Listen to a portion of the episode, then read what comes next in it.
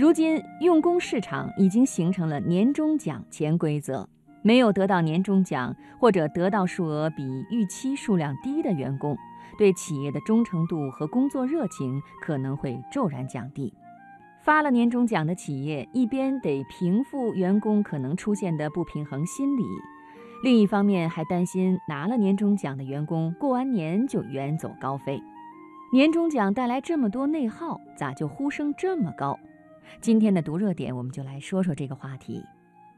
从员工的角度来看，假如每个月老板发的工资是一千元，但是没有年终奖；另一种情形是每个月发八百元，但年终奖两千四，你选哪一个呢？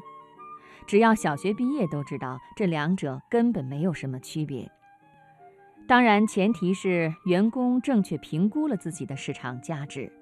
所以，年终奖的存在并不是单纯因为员工对年终奖这个名头的收入情有独钟。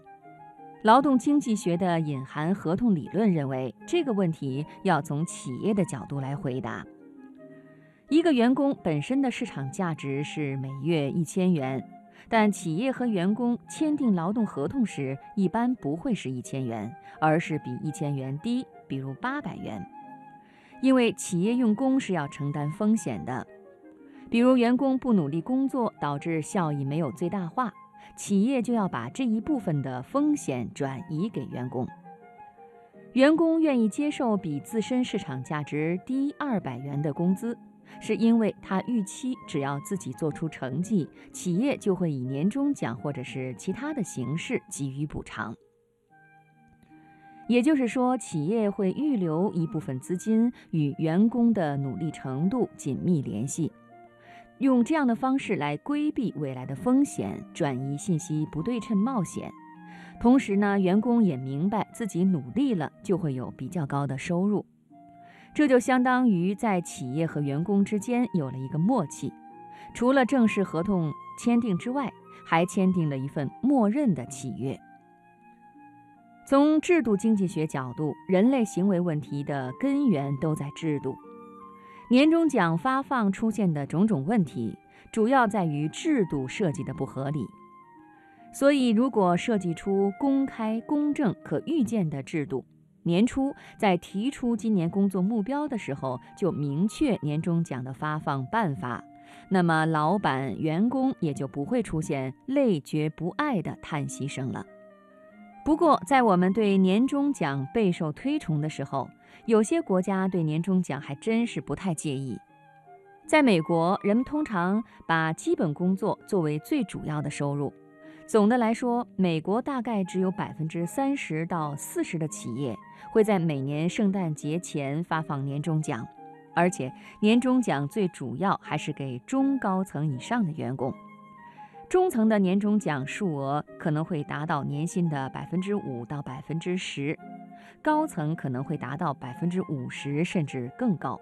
普通员工可能也会有一部分人得到年终奖。但是数额大多只是年收入的百分之一到百分之三，百分之五就算是比较高的了。而且，美国普通公务员或者是科研院所等一些教育机构的职员，没有任何性质的补贴或者隐性收入，也没有年终奖或者股票分红。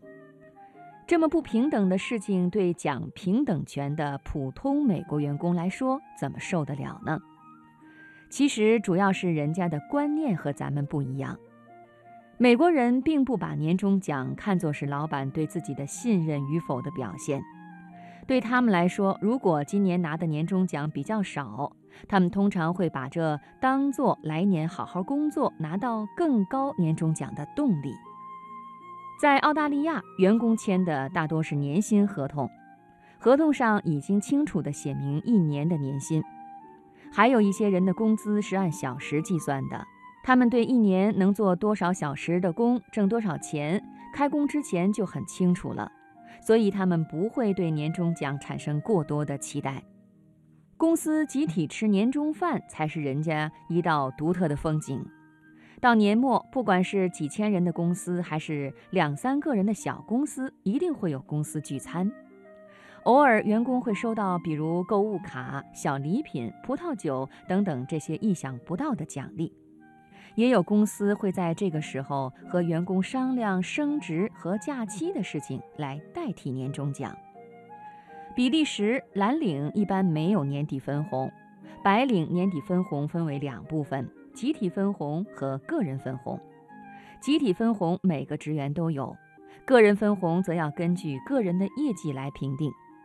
不过，在比利时年底分红的征税非常高，税率远高于个人所得税。有不在乎年终奖的，就有特别爱发年终奖的。比如日本，大部分公司都会给员工每六个月发半年奖，一般是一个月工资的两倍到三倍。